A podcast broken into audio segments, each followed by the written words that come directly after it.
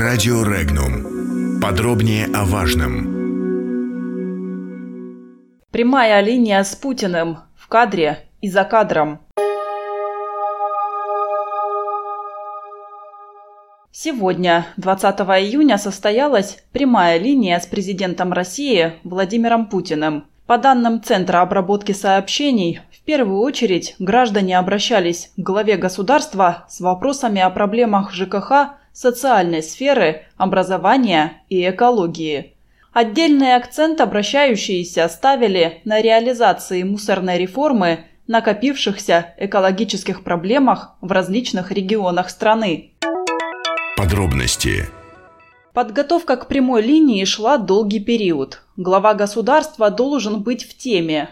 Поступившие вопросы рассматривались заранее, заявил Владимир Путин в ходе прямой линии.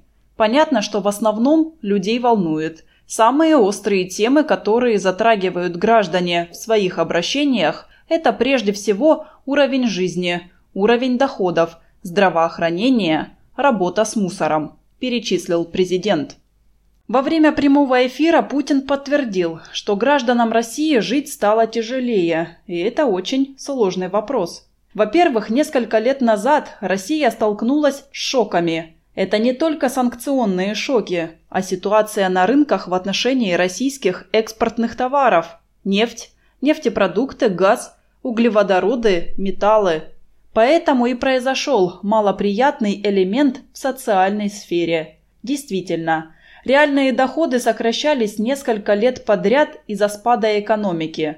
Самый большой спад был в 2016 году. Сейчас постепенно доходы населения начали восстанавливаться. Во-вторых, реальные располагаемые доходы состоят из доходов и расходов. Один из существенных показателей расходов – это выплаты по кредитам. Банки предоставляют кредиты под залог – 40% от зарплаты, что, конечно, рискованно. Центробанку следует обратить на это внимание. Это влияет на реальные доходы жителей России. В-третьих, легализовались 100 тысяч человек самозанятые, и так называемый теневой рынок сократился – это тоже отражается на реальных доходах граждан. Есть и другие факторы, пояснил Путин. Кроме того, президент назвал три основные проблемы здравоохранения в России. Это доступность первичного звена здравоохранения, второе – дефицит врачей-специалистов и третье – лекарственное обеспечение, перечислил президент России Владимир Путин. Действительно, в некоторых регионах России наблюдаются затруднения с доступностью медицинской помощи. Отмечается снижение ФАПов на 2% и снижение первичного амбулаторного лечения. ФАПы должны быть поддержаны. Планируется строительство около 400 новых ФАПов и капремонт 1200 пунктов. Также есть проблемы с жильем медицинских кадров. Нужно выравнивать зарплаты. Лекарственное обеспечение – тяжелая тема. В некоторых регионах плохо налажены госзакупки по лекарствам. Склады завалены лекарствами, а в продажу не поступают, отметил президент. Путин попросил обратить внимание на все эти темы главу Минздрава России Веронику Скворцову.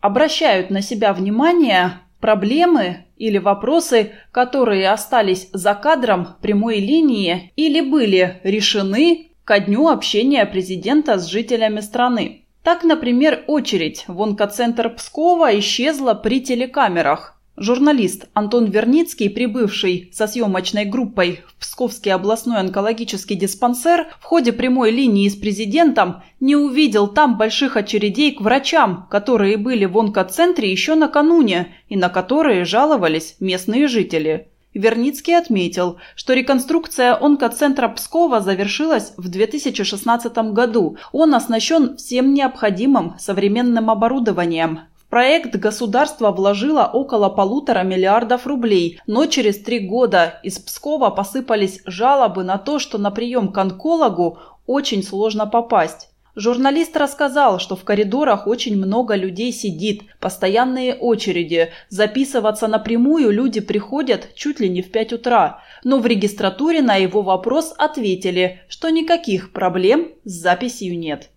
Дело в том, что мы были накануне, без камер. Мы видели в коридорах много-много людей, которые ожидают своих очередей, пояснил журналист. При этом только одна из ожидающих прием пациенток призналась, что три недели ждала своей очереди к специалисту.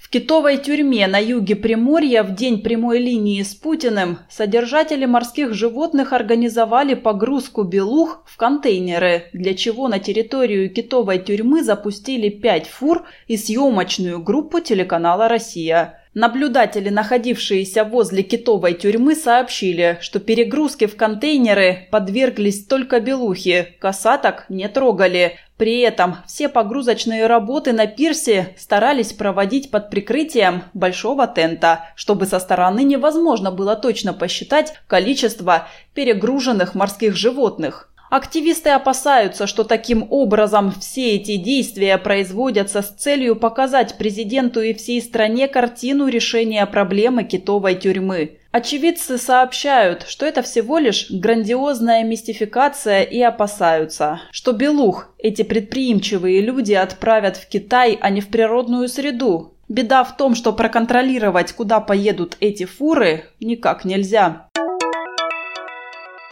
Большая часть обращенных президенту России Владимиру Путину вопросов находится в компетенции региональных и муниципальных властей. Об этом заявил лидер «Справедливой России» Сергей Миронов. Он отметил, что прозвучавший вопрос о том, куда страну ведет эта банда патриотов из «Единой России», является приговором партии, которая, монополизировав власть, демонстрирует неспособность либо нежелание решать волнующие население проблемы. С годами они только накапливаются и вызывают все большее раздражение людей.